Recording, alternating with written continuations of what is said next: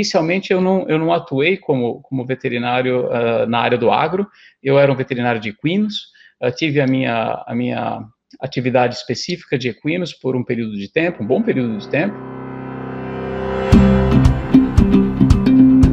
sou Henry Berger, é um prazer estar aqui participando desse projeto Agrocidadania, pela importância que o nome já traz, Agrocidadania.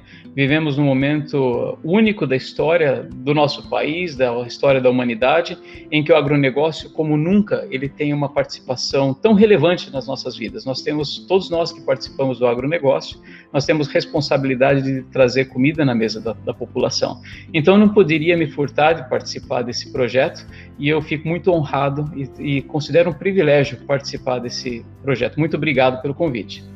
A vocês que estão me ouvindo, estão me assistindo, um prazer estar com vocês também.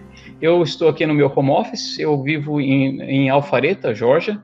É uma cidadezinha bem pequenininha, de mais ou menos 60 e poucos mil habitantes, que fica no norte da região metropolitana de Atlanta. Mas para eu chegar aqui foi uma longa jornada. E eu estar aqui falando do agronegócio brasileiro, há uma conexão grande entre as coisas. Começando de onde eu vim, quem eu sou. Eu sou paulistano, sou paulista, sou paulistano, nasci na cidade de São Paulo.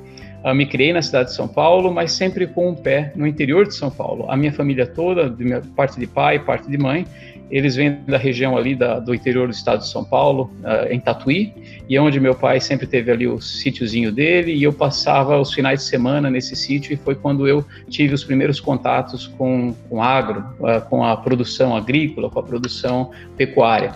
Então isso foi crescendo junto comigo, e em algum determinado momento eu decidi que eu queria ser médico de animais e eu não sabia dizer ainda o que, era o veterinário e me tornei um veterinário. Me formei na Universidade de São Paulo.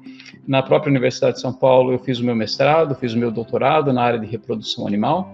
E depois, passado um pouco de tempo, inicialmente eu não, eu não atuei como, como veterinário uh, na área do agro, eu era um veterinário de equinos, uh, tive a minha, a minha atividade específica de equinos por um período de tempo, um bom período de tempo, até que um dia eu recebi uh, um chamado, um convite da indústria de saúde animal. Uh, entrei na indústria de saúde animal em 2001 por um período de tempo ainda fiquei com equinos, mas depois uh, eu fui convidado a participar desse grande mundo uh, e maravilhoso mundo do agronegócio, na área de pecuária, e desde então é onde eu venho, venho militando, sempre com, com diferentes funções dentro da empresa.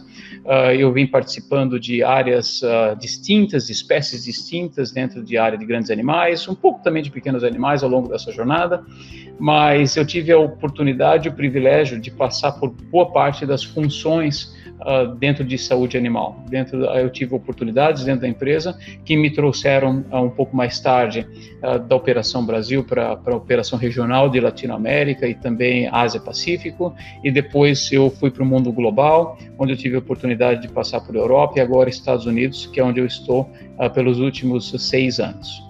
E essa jornada, como eu digo, sempre ela é recheada de muita paixão quando a gente fala do agronegócio, quando a gente fala do nosso país, Brasil, e quando a gente fala da importância do Brasil como um grande produtor de proteína animal, como um grande produtor de alimento para o mundo, uh, isso tudo mexe com a gente, com o emocional da gente. Então, eu costumo dizer que trabalhar dentro do agronegócio, acima de tudo, é um dever e uma paixão ao mesmo tempo. E, de novo, eu repito o privilégio de fazer parte de um projeto como esse que se chama Agrocidadania.